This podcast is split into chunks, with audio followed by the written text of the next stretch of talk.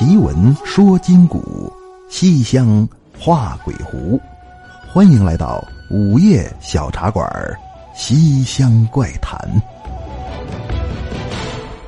晚上好，朋友们，欢迎光临深夜小茶馆，收听《西厢怪谈》。我是主播杨派。在上期的节目当中呢，咱们讲到了正在服刑的上海远延药业。前董事长梁伯健即将出狱，一切手续都办好了，就等着天亮即可释放。可就在出狱前的这天晚上，北门枪响是警报大作，梁伯健他越狱了。那之前呢，咱们就讲到这儿。如果说对这个剧情您没有印象的话，那说明听反了。这个故事应该从上集开始收听。那么，到底是什么原因，让即将出狱的犯人铤而走险，选择越狱呢？咱们接着往下讲。事发之后，提篮桥监狱立即将情况是层层上报，上海市公安局成立了专案组，责令尽快侦破此案。紧接着就是相关的责任人被一一控制，接受审查。机场、车站、高速路全都成倍的增强警力，这办案人员也都是百思不得其解。明明第二天就能出狱，这越的是哪门子狱呢？全市上下的公安力量基本全部出动。啊，当时呢，专案组从上海市闸北区公安分局刑侦科抽调过来一名干警。负责协助侦破此案。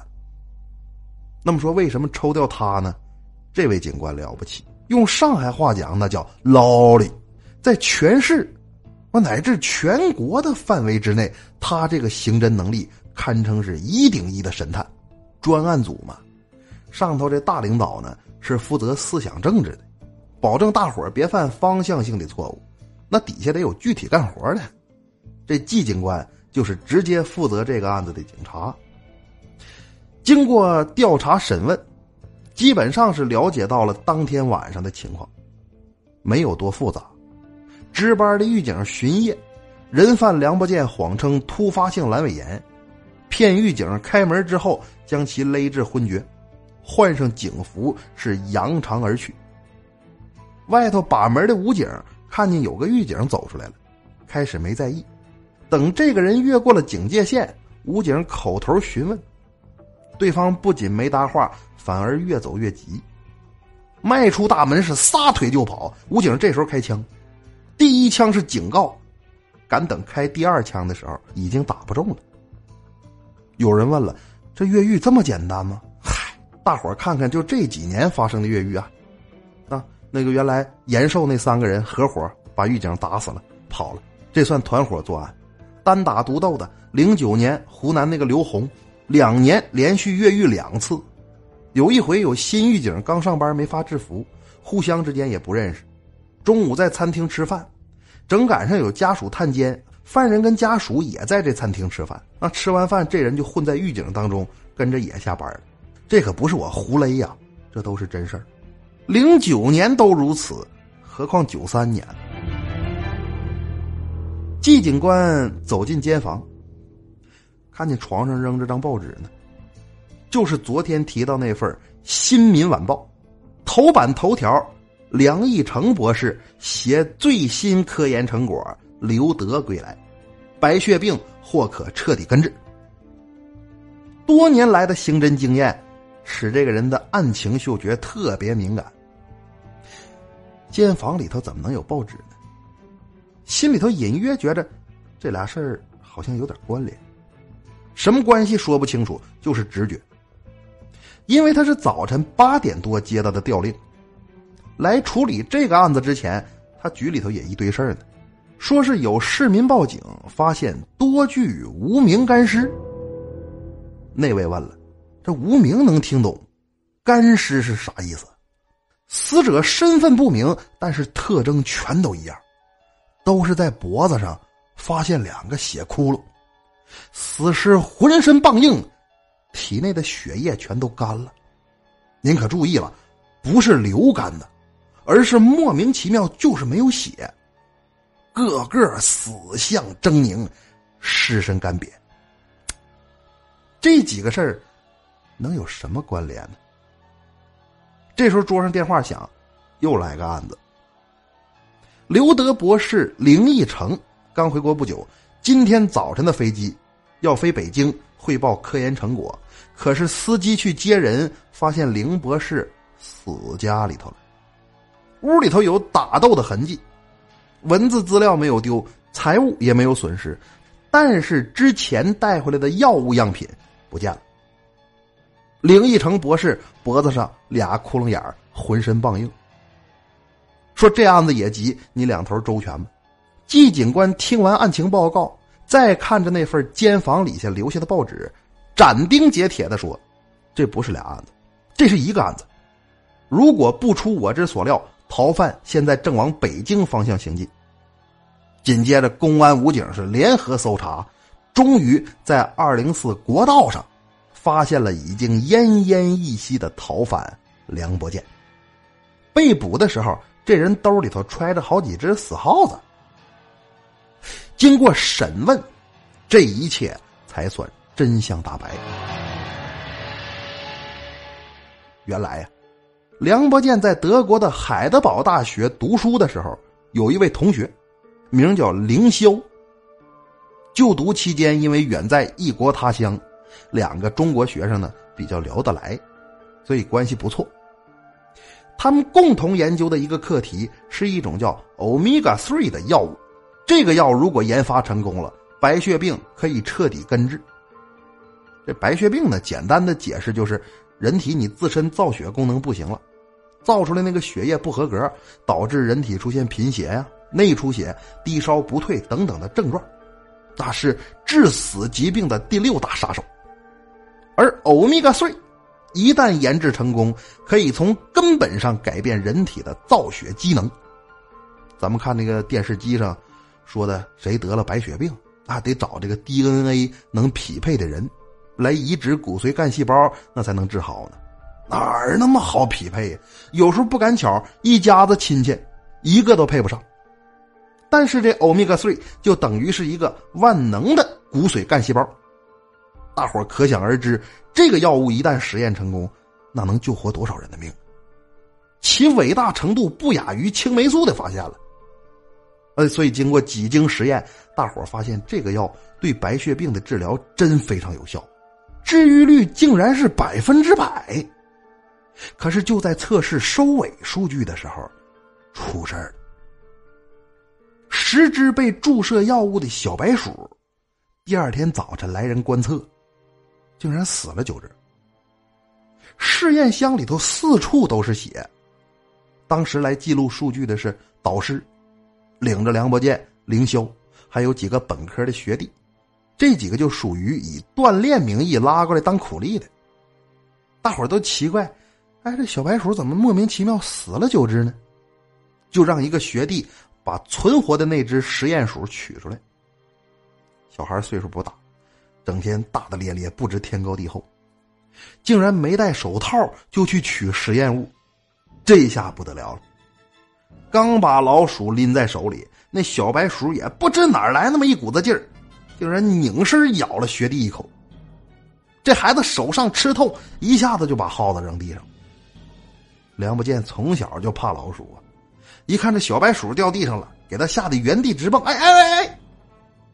他这一蹦，那耗子正好打他脚底下过，他一落地，啪，给踩死了。大伙呢是哄堂大笑，收拾屋子呗。分析可能是这几只老鼠比较好斗啊，属于偶发性现象，没往心里去。可是当天晚上，大伙发现不对了，那个被咬的学弟，他竟竟竟然跟疯了似的。四处咬人。刚开始大家以为这人是不是喝酒了闹着玩呢，就拿着床单子就给他捆床上。但到了后半夜，室友起夜发现这人不对呀，面色惨白，而且嘴里头竟然长出来一对獠牙。几个之前被他咬着过的人也开始接连的出现症状。这下子海伦堡大学立即勒令紧急停止实验，封存全部档案。这件事呢，虽说挺遗憾，但是梁不见没往心里去。那换个课题呗，总得毕业呀。可是凌霄却非常痛苦，因为这个实验是他最看重的一个项目。可以说，如果药物研发成功，他就可以彻底摆脱自己那贫困的家庭，一跃成为全世界医药界的新锐。所以打那之后，他沉沦了很久。就在梁不见拿到学位证书，准备回国之前，他竟然看到学校的布告栏上写着：“中国留学生凌霄因为非法窃取校方实验资料，本校声明开除其博士学位。”看着这个公告，梁不见赶紧就找凌霄，责问他为什么要这样做。而凌霄的答复则是：“这个实验是我毕生的心血，我跟你不一样，你有背景有资源，你回国了就可以成为药企掌门。我呢，我想翻身，我只能靠这个。他们竟然因为就这么一点点小的纰漏就停止实验，我不服。”总有一天，我要把这个实验做成，我要出人头地。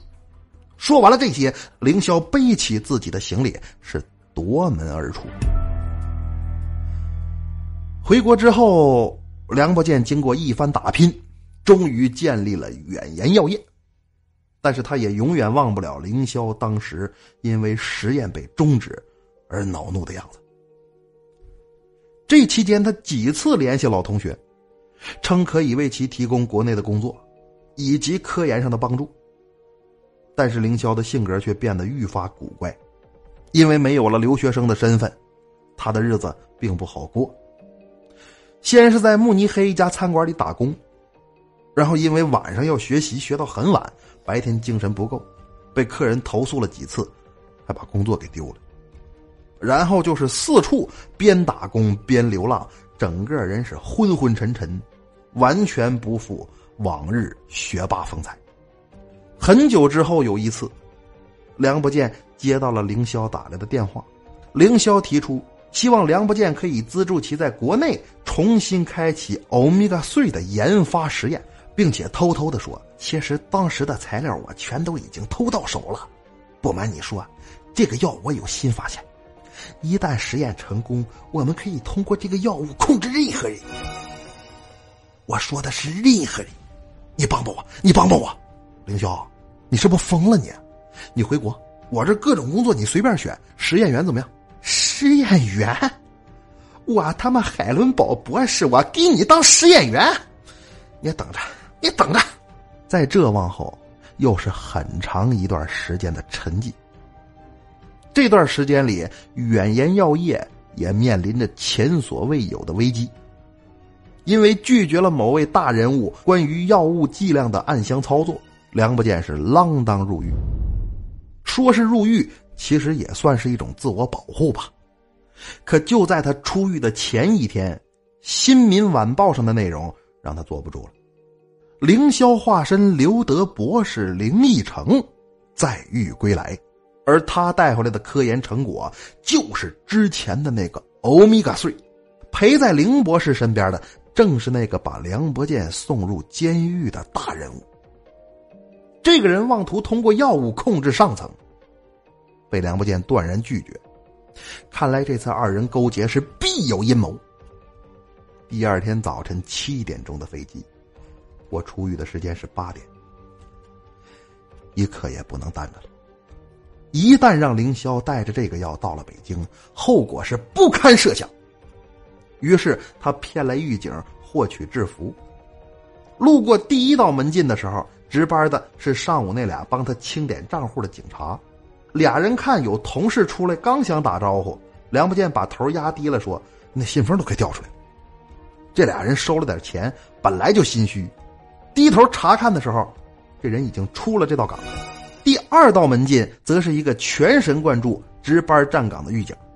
而这道门原则上晚上不论是谁都不能随意进出。这天晚上站岗的是谁呢？就是梁不见从小一起长大的发小宝子。他往出走，宝子第一反应是同事，抬起头来，俩人四目相对，宝子愣了。是搁谁谁都得愣着。明天出狱，现在半夜十一点多，穿着警服走到这儿，你打算干嘛呀？愣在这说不出来话了，因为从小梁不见就带着宝子玩，所以伸手一指，他眼睛一瞪，别说话，推着门就出来了。站在门口没动，兜里掏出来烟，点着一根。岗楼上武警一看出来人了，但是有这种情况，啊，狱警在里头待着憋得慌，出来抽颗烟透透气儿的。一看站着大摇大摆在这点烟呢，没在乎他。可回头再看他，这人溜达着都快到警戒线了。然后就是咱们前边说的扬长而去。越狱之后，梁不见第一个去的地方就是凌霄的家。凌晨四点半，轻轻的敲门。就听里头有人说话：“哇，这么早啊？等会儿啊！”之后就听屋里噼里扑隆一通折腾。不过一会儿，只见凌霄穿着一身西装把门打开了，一看是梁不见在外头站着呢。哎哎，你怎么来了？你不坐牢了吗？你怎么知道我坐牢了？我我我我我我我听人说的，听老周说的吧？不是老周，你还认识老周呢？我我我不认识老周。东西呢？什么东西？欧米伽 three。什么欧米伽水？你有病吧？哎哎，你别往我屋里头走啊！我告诉你，你你哎你，我告诉你，我德国人啊！你他妈要脸吗？把药给我！你再这样，你你别弄我！你再这样，我可报警了！我告诉你，注意点国际影响啊！少废话！我不管你这个药研发到哪步了，想拿到北京害人去，门也没有！给我！你你你，俩人在屋里头就撕巴上。凌霄体格不行啊。再加上梁不见在监狱每天都参加劳动，所以格外健壮，几下就把一个装着粉红色事业的针剂抢到了手。我告诉你，梁伯健，当初我给过你机会啊，跟我一块做欧米伽税，你自己不珍惜。现在老周答应我，只要我带着药跟他去了北京，给几个关键人物以保健的名义扎上他。那全国都认我行走了，你把东西给我，你快，你你他妈再不给我，我可开枪了啊！说着话，凌霄还真从抽屉里头拿出了一把手枪。梁不见汉子心说：“你还有胆开枪呢？来来来，朝这儿打，开枪来打死我！我告诉你，别逼人太甚啊！嗨，你还能有这胆儿啊？”梁不见轻蔑的扔下这么一句话，转身就要走。这时候身后传来了“砰”的一声枪响。子弹从他的后背贯穿而过，他是真没想到凌霄已经到了如此疯狂的地步。他用尽了全身最后的力量，把手里的针剂注射到了自己的身体里。之后，他感觉到寒冷、眩晕，耳中竟然可以听见很远处传来的声音：三角地菜市场菜农们讨价还价声。黄浦江边客轮的机械轰鸣声，以及全市军警出动缉拿逃犯的警笛声。睁开双眼，他感到自己瞳孔血红，牙龈一阵撕裂般的疼痛，一对獠牙是呼之欲出。随后，丧失了理性的他，把凌霄的血给吸干了。他感觉到了自己身体非凡的变化，以及对血液前所未有的狂热。耳朵里头传来遥远的呼救声，那是刚下班的女工被几个流氓拦在了路边。他来去如风，将坏人的血液吸干，留下一个满脸惊恐的女人在街边瑟瑟发抖。他听见工厂废弃的厂房里有绑匪交谈，商量如何索要赎金。他破门而入，将绑匪的血吸干，留下一个被困在椅子上的男人，震惊的嚎叫。但是仅存的人性提醒他往北走，那儿有他所有医学界的朋友，他一定可以获得帮助。可是因为不愿伤人，他这一路无血可吸。他甚至还需要抓一些小动物来保持体力。上海吸血鬼传闻，我讲到这儿，大伙就明白了，根本就不存在什么吸血的鬼，这只是一次因为失败的医学实验而导致的满城风雨。因为这次街头干尸事件，导致上海人心惶惶，著名的沪上法制栏目《东方幺幺零》也进行了全程的跟踪，可是最后还是随便编了一个狂犬病之类的理由给搪塞了过去。梁伯健和他的欧米伽 three 后文如何不方便透露，只能告诉大家，季警官因为连续多次破获悬案一案，在一九九八年被公安部聘为首批特邀刑侦专家，全国一共。就这么八位，好的朋友们，关于上海吸血鬼事件就是这样，并没有做太多过于离奇的加工和修饰，单纯的还原一下真实情况，希望大家能够喜欢吧。接下来呢，我们一起来看上期节目大伙的留言，来看遗忘的故事。说了，说派哥呀，你这些事儿都是自己搜罗的，还是在哪个书里头讲的呢？啊，好多人都问我这个故事真的假的呀？你写的还是别人写你念的呀？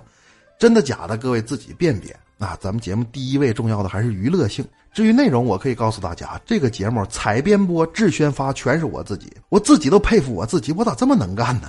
再来看上官若幽说：“大神辛苦了，这么晚了都不断更，你我是你真爱粉呃，现在我们家老公都吃你醋，那我跟妹夫道个歉啊！哥，这节目呢绝对没有任何妇女儿童听不了的内容，别因为个节目两口子再干起来，那不值当的。另外呢，好多人跟我说辛苦，我在这说一下这事儿。我辛苦，我活该，因为这是我节目，你们才辛苦呢。我上期节目是熬到凌晨一点半发出去的，结果瞬间十多个人抢沙发，我真是我都有点不好意思了。就别说喜马拉雅了，就是全中国乃至整个互联网上优秀的主播，那不多了去了吗？我算个屁呀！但是能有你们这么好的听友，我真是感觉到非常的感动。还是那句话，我不是个最好的主播，但是你们绝对都是最好的听友，谢谢大伙了。呃，再看李红星说，主播你喝豆腐脑是喝甜的还是喝咸的？我拿豆腐脑洗澡。呃，看洒脱说，人就是这么奇怪。之前听上中下感觉太长。前面有两个短片呢，听了又不过瘾，这是怎么回事呢？杨哥，贱呗！啊，再看文人图图说了，主播各种方言还能说的这么逗逼，你全身都是戏呀，声音还好听，可以尝试一下言情小说，演绎深情狂拽酷炫屌炸天男一号或者逗逼男二，肯定迷倒一片妹子。哎呀，撩妹就算了，哥都结婚了啊，回家撩媳妇撩孩子去吧。另外，你说那种撩妹用方言撩妹吗？那行吗？那个，我说老妹儿，能看今晚的月亮咋这圆圆？那不想跟咱亲个嘴儿吗？就这么聊吗？好吧，别扯了啊！接下来呢，公布上期节目的中奖名单。在此之前，简单介绍一下咱们节目的抽奖办法。我会在每期节目当中分三种方式随机抽出八位幸运大奖。第一种参与方式，我会在打赏列表当中随机抽出四位朋友，您将获得您打赏金额的六倍，多赏多中啊！大家如果喜欢这个节目的话，欢迎踊跃打赏。第二种参与方式是转发本期节目到您的朋友圈，并且附上文字“奇闻说金谷，西乡画鬼狐”就可以了。每期节目我会在这部分朋友当中抽出两名幸运大奖，您将获得十八块八毛八的微信红包。第三种参与方式是转发节目到您的新浪微博，这个呢就不用写字了，我一搜就能搜着。转发微博的朋友，我也会随机抽出两位，同样是十八块八毛八的红包大奖。之前说是送微博红包，结果发现这微博红包有问题，有毒。以后呢，微博中奖咱也微信领奖吧。呃，那么这期节目中奖的是哪八位呢？首先获得打赏奖励的分别是小马蜂、胡伟、小百合、伊小瑞以及。崩星人，崩星人呐，崩崩崩！盼西蒙，恭喜四位，您将获得您打赏金额的六倍。这里头一共是三个六块的，一个三十的，微信联系我领奖。获得微信朋友圈转发大奖的分别是酷酷派、刘有才，恭喜二位获得十八块八毛八的微信红包大奖。呃，获得微博转发大奖的分别是宇宙无敌小阿敏和赵之伟，二位也将获得十八块八毛八的微信红包大奖。恭喜以上八位，也祝其他朋友下期好运。节目的最后提醒大家，本节目目前接受任何形式的赞助、打赏与合作。这道理很简单啊，主播也得吃饱了饭才有劲儿讲故事嘛。所以大伙儿是有钱的出钱，没钱的出去。开玩笑的。啊啊！还是希望能够得到大家的支持。最近呢，我都饿瘦了，就剩二百多斤了，嗯，可怜。欢迎各位老板添加我的私人微信三幺幺六五四三幺幺六五四，也欢迎各位听友加我发来意见建议和鼓励。喜欢热闹的朋友也可以来咱们的 QQ 交流群里面玩耍，号码是六零四九五二九四九六零四九五二九四九。马上就过年了，群里头大伙儿一起玩玩游戏、唠唠嗑啥的都挺好。行了，这期节目就到这儿吧。奇闻说金谷，西厢画鬼狐，感谢光临深夜小茶馆，收听西厢怪谈，我是杨派。咱们下期见。